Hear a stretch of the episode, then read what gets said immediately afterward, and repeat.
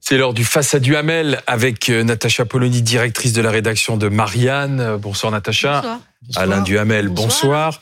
Euh, on parle de, de, de ce pays qui, euh, qui s'enfonce dans la crise des carburants, c'est la France. Euh, avec euh, même le risque d'élargissement des, des conflits sociaux. Est-ce que le gouvernement, pardon pour le, le mauvais jeu de mots, est à côté de ses pompes, mon cher Alain? Il est très bon ce jeu de mots. Oui, Bon, disons, disons que le gouvernement, le gouvernement Qu'il est de Norandeman, je lui ai piqué. Voilà, au moins, au moins, Voilà. vous savez tout. Il faut rendre à César ce qui lui appartient. le gouvernement est évidemment en difficulté. Euh, ça serait ridicule de dire le contraire. Et il a réagi euh, trop lentement. Il a pris des décisions. Bon, maintenant, les décisions qu'il fallait prendre, mais il les a prises tard. Entre-temps, le mouvement a pris de l'ampleur. Les Français en sont les victimes. Ça, ça se produit au plus mauvais moment possible, alors qu'il y a déjà toutes les craintes autour de l'inflation et du pouvoir d'achat, du Covid, du, euh, de l'électricité euh, cet hiver, du 49.3 éventuel, probable, euh, imminent à l'Assemblée, etc. Bon, je veux dire, on est vraiment... c'est une période qui est un peu une période de cauchemar. Et c'est le moment où les décisions qui ont été prises sont mauvaises. Alors, est-ce que ça peut euh, s'améliorer euh, à court terme? De toute façon, les mesures euh, sur l'essence, ça ne sera pas instantané, on le sait très bien. Pour le reste, les Français sont pas très pour cette grève, évidemment, puisqu'ils en sont les victimes. Sur le plan parlementaire, ça va probablement très mal se passer jusqu'à la fin du week-end. Alors, c'est difficile de dire ça va s'arranger ou ça ne va pas s'arranger. Disons que c'est en tout cas la plus mauvaise période pour ce gouvernement depuis qu'il est en place et que euh, bah, il y a des facteurs d'embrasement et, et que, au bout du compte, l'argument ou, le facteur sur lequel peut le mieux compter le gouvernement, c'est l'extrême anxiété des Français en ce moment. Oui, il y a surtout quelque chose d'assez étonnant. C'est-à-dire cette capacité à ne pas sentir que certains discours ne passent Je pas. suis d'accord. Je suis Je- effarée oui, oui. quand on entend Olivier Véran dire Mais non, il n'y a pas de pénurie. Non, il y a des petites tensions. Enfin, le même qui nous racontait comment? Mais Besoin de masque? Mais non, non, il n'y a pas besoin de masque. C'est-à-dire qu'il ne comprend pas que lui, surtout lui, ne peut pas raconter des bobards. Ça n'est pas possible, ça ne passe plus. Et surtout, cette Le- façon qu'a eu le gouvernement. que probablement c'est ce qu'ils croyaient. Oui, d'accord, bah, dans ceux cas-là, il ne faut. je pense pas. Un peu, oui, c'est ça. ne pas. Oui. Pardon, mais là, vous venez d'être beaucoup plus méchant que moi. Mais j'en avais, conscience. Et surtout, cette façon de donner l'impression que pour le gouvernement, le problème venait de ces crétins de Français qui se précipitaient à la pompe et qui créaient de la pénurie. Parce que c'est ça qui s'est passé. Et donc, il y a d'abord ce, ce retard-là. Ça, c'est sur la, la forme, sur la gestion. Mais après, il y a une question de fond. Vous avez dit, Alain, euh, les Français ne sont pas d'accord avec cette grève dit- parce qu'elle les- parce qu'elle les- pénalise. Oui, les Français ne sont pas enthousiastes. c'est- Non, mais ça, personne n'est enthousiaste à devoir faire des heures de queue et 25 Ou à se stations-service avant de trouver. Voilà. tout. Pour autant, la question à se poser est celle de la légitimité sur le fond de cette grève.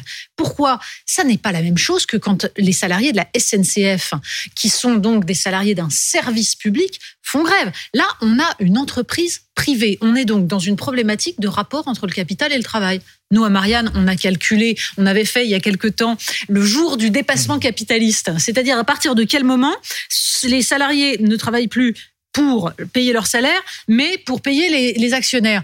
Chez Total, ça arrive le 25 juillet, c'est très tôt quand même. C'est-à-dire que quand vous, quand vous faites la proportion, il y a 45% qui part en Dis- dividendes.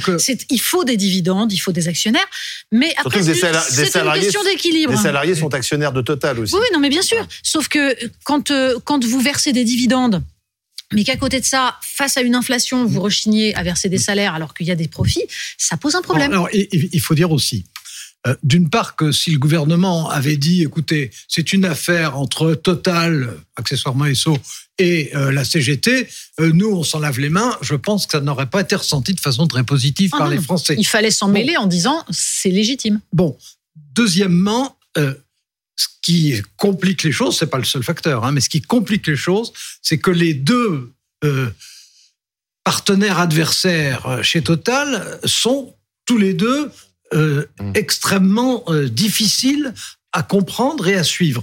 La- La CGT a, a organisé une grève euh, alors même que les négociations salariales n'étaient pas entamées. Bon, en général, on commence à voir ce qui est possible, et puis si on n'est pas content, on fait grève. Là, elles ont fait grève à l'avance. Et de son côté, euh, la direction de Total, on peut pas dire qu'elle ait beaucoup anticipé ce qui pouvait se passer Ah non, dans qu'on cet peut se dire. établissement. Ça, je suis d'accord. Ben oui. Ah oui, oui, non, ils n'ont rien anticipé, c'est ne- fou. Et ce qui est, je pense, encore plus grave, visiblement n'a pas conscience du fait qu'elle est extraordinairement impopulaire, non seulement auprès de la CGT, non seulement auprès des salariés, mais Auprès auprès, des des Français. Euh, C'est là où je voulais en arriver, un peu lentement, je reconnais. Non, non, je n'ai pas dit ça. Mais c'est d'autant plus grave que là, nous sommes dans un contexte international qui risque fort de faire remonter encore les prix du carburant. On a eu une petite accalmie. Parce que ça, les, les prix commençaient à baisser, mais là, vous avez tout suivi, réunion de l'OPEP la Oui, oui. semaine dernière, et là, que fait Mohamed Ben Salman, donc le prince saoudien? Il explique aux Occidentaux qui lui demandaient Ouais, il faudrait peut-être faire baisser un peu les cours en produisant un peu plus. Mais rien du tout. Non seulement je ne fais pas baisser les cours, mais je vais les faire monter en accord avec la Avec- Russie, Avec en Poutine. accord avec Poutine. C'est-à-dire que c'est un camouflet pour les Occidentaux, pour les Américains en particulier, reçu. mais pour les, les Occidentaux, qui est dramatique. On l'a Et- pourtant reçu à Paris. Oui, mais bien sûr, mais Oui, on l'a enfin, reçu à Paris. c'est- Mais c'est une réponse, c'est une réponse à Joe Biden. Oui, c'est Biden Là, qui C'est l'intéresse, une réponse. Oui, c'est une Nous, réponse on est dans une autre à la division. campagne. à la oui, oui, on joue pas. J'avais oublié. Mais c'est bien le problème, c'est qu'on joue pas dans le même club et Bah qu'on se retrouve donc supplétif des Américains et donc à subir les conséquences de cette politique. La campagne de Joe Biden était pour dire on va mettre l'Arabie Saoudite au banc des nations. Euh, D'accord, mais dans ces cas-là, on vient pas réclamer un an après, s'il vous plaît, on a besoin de vous. Et c'est ça qui est en train de se passer, qui risque de renchérir les prix de l'essence. Donc il faut Et- absolument avoir un gouvernement qui anticipe. Et donc ne pas voir cette tension-là à ce moment-là, pardon, c'est mauvais signe. Mais justement, là, euh, le gouvernement n'a pas anticipé. On a quatre réquisitions là, euh, qui vont être effectives de manière à essayer de débloquer, de faire de Sauf nouveau, si les négociations avancent. bien sûr, de nouveau faire couler le- le- l'essence vers les stations. Mais est-ce qu'on n'est pas à l'aube d'un, puisqu'on parle d'anticipation, d'un conflit social ou d'un mouvement social euh, un peu plus important, puisqu'on Ah, voit qu'il y a euh, des appels à la grève oui, du côté du nucléaire, de l'électricité. Et ça, ça s'anticipe aussi, Alain. la- euh, bon, ça s'anticipe euh, plus ou moins bien. Disons qu'il y a des gouvernements qui anticipent mieux que d'autres. Ça, on peut le dire. Euh, c'est la question que j'esquissais euh, tout à l'heure.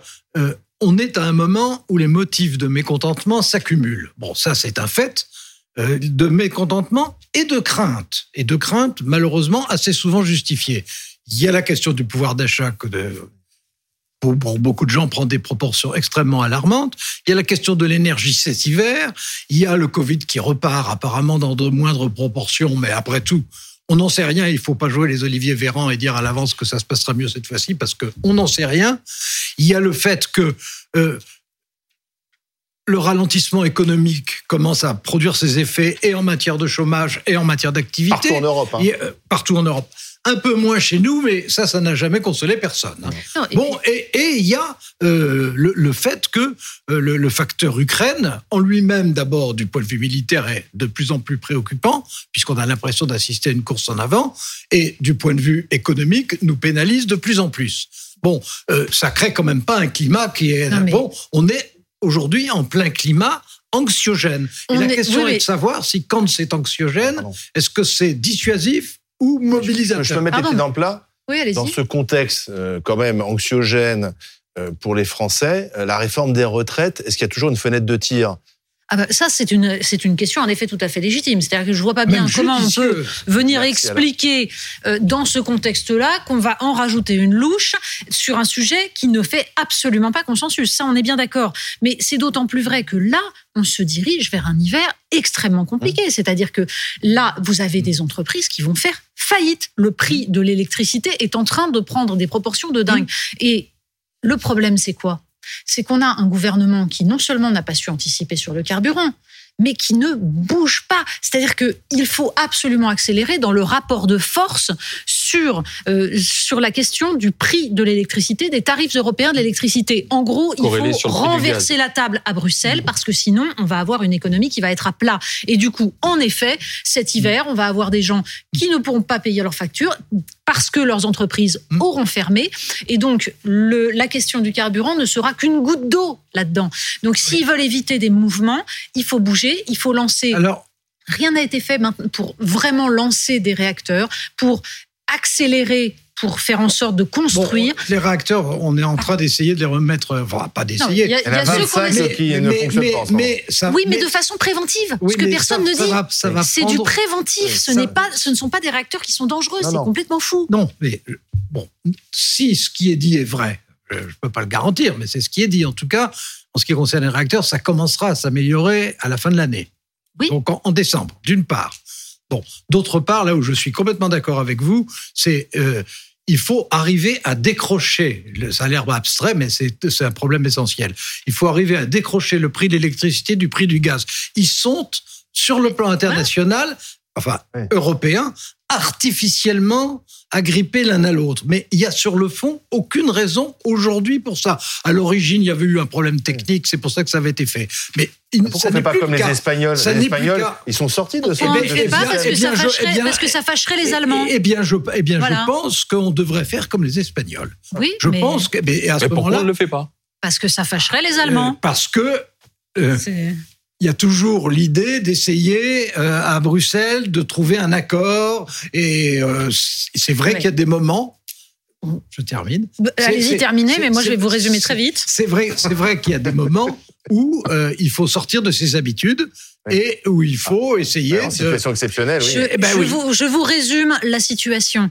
L'Allemagne est particulièrement affaiblie dans ce conflit parce que elle est ciblée. Elle est ciblée par les États-Unis qui en voulaient à son excédent commercial depuis longtemps, parce qu'elle a commis des fautes majeures, c'est-à-dire en ne garantissant pas son indépendance et en se mettant dans les mains du gaz russe. En, arrêtant, en et donc, arrêtant le elle est et donc, elle, oui, bien sûr, en arrêtant de façon ah unilatérale le nucléaire parce que c'était une compétence française. Et là, les Allemands n'ont pas demandé l'avis de la France. Comme ils sont affaiblis, ils deviennent encore moins enclins à jouer la solidarité et donc ils essayent à tout prix de sauver leur économie et pour ça, ils sont en train de réclamer que ce soit notamment les entreprises d'électricité françaises qui payent une taxe qui sera répartie pour sauver leur économie. C'est ça qui se passe. Donc il faut renverser la table. Je suis désolé, vous êtes beaucoup trop optimiste là parce qu'ils font, ils font quelque chose d'autre qui en ce moment est encore pire parce que ça, c'est une décision qu'ils ont prise et qui est de mettre 200 milliards à, la disposition de leurs entreprises, ce qui crée euh, une, distorsion, de concurrence. massive. Donc, c'est donc c'est le moment justement de faire un clash. Exactement, c'est le eh ben, moment. Est-ce qu'Emmanuel Macron est prêt à faire ce clash? Écoutez, bah, euh, Emmanuel Macron, franchement, n'est pas l'homme le plus prévisible du monde. Moi, je ne cesse d'être surpris depuis euh, cinq ans et quelques mois. oui, mais on, aime, on aimerait être surpris en bien de temps en temps. Ça dépend des fois. Non, non, franchement, ça dépend des fois. Euh, qu'il soit capable de faire un clash dans l'absolu, euh, je le crois parce qu'il l'a déjà fait dans d'autres domaines. Euh, qu'il soit capable de faire un clash maintenant avec les Allemands, même si moi, je ne suis pas du tout germanophobe. Au contraire. Mais moi non plus. Non, ils soutiennent leur intérêt, ils ont raison. La question, c'est pourquoi on ne soutient pas le nôtre. non, non, mais je vous ai rarement entendu faire des compliments à propos de l'Allemagne. Mais c'est pas, ça. Pardon, Alain, mais pendant des années, j'ai expliqué que la politique d'Angela Merkel n'était pas forcément si géniale que ça, que l'abandon unilatéral du nucléaire, c'était scandaleux, qu'elle n'anticipait pas, qu'elle n'anticipait pas. Je me faisais traiter de germanophobe parce qu'il fallait absolument expliquer qu'Angela Merkel était géniale. Je, disais la même chose. Oui, d'accord, mais vous êtes bien d'accord que c'était indicible. Donc, pardon, ce n'est pas être germanophobe que d'expliquer que l'Allemagne est en train de mener une politique dangereuse, que quand Olaf Scholz prononce un discours sur la défense où il ne cite absolument pas la dissuasion nucléaire française et où il explique que c'est l'Allemagne qui va prendre le, leadership. on est dans une tentation, mais on ricane pas du tout. Si, si, tout le monde mais Non, Franchement, même en Allemagne. Pardon, mais on ne ricane pas parce qu'ils sont en train d'essayer de torpiller le, le SCAF, l'avion euh, de défense européen, parce que sur le nucléaire, ils ont montré à quel point ils essayaient de torpiller, donc personne ne rigole. Là, il... peut-être devenir germanophobe finalement. Non, non. Sur, sur, le, sur le nucléaire, euh, ils ne peuvent pas euh, nous imposer une politique. Sur l'électricité, ils vont certainement ah essayer de nous empêcher. Alain, Emmanuel Macron nous a expliqué qu'il a fermé Fessenheim parce que c'était à côté de l'Allemagne et qu'il fallait, qu'il fallait être gentil avec eux. Écoutez, vous savez très bien, d'une part, que la décision était déjà prise. Vous voudriez dire que, Emmanuel Macron aurait dit des carabistouilles? Non, mais d'une part, la oh. décision était déjà prise, et d'autre part, c'est vrai que c'est ce que demandaient les Allemands. Ah oui? Bon, euh, on est, on est passé, franchement, à une phase complètement différente, puisque maintenant, la France a un programme, au contraire, de construction Rien n'est lancé. de- Il n'y a pas un contrat signé sur cette, sur cette construction d'EPR. Non, Rien. mais- Je croyais qu'on était en période d'urgence. Oui, je suis d'accord avec vous. Conclusion, On- s'il vous on- plaît. On, on est en période d'urgence, mais vous savez très bien que des contrats de ce genre, ça ne se fait pas non plus en 30 secondes. Maintenant, Non, je suis mais ça aurait pu être lancé. Je suis d'accord. Je suis d'accord en ce qui concerne euh, l'Allemagne par rapport euh, au gaz et à l'électricité. Je pense que s'il faut faire un clash à un moment, c'est maintenant et là-dessus. Merci Natacha Polony. Merci Alain Duhamel. Natacha Polony, directrice de la rédaction de Marianne. Le numéro de Marianne à venir. Il y a deux ans, un professeur décapité et vous mettez en une l'indifférence à gagner. Mais oui, on a, on- il faut marteler cela. Un professeur a été décapité parce qu'il faisait son métier de professeur. Et il ne faut pas laisser faire. Et nous avons inquiété sur la façon dont l'islamisme gagne petit à petit par un soft power très savant. C'est tragique. À acheter et à lire, Marianne. Merci Natacha. À la semaine prochaine. Dans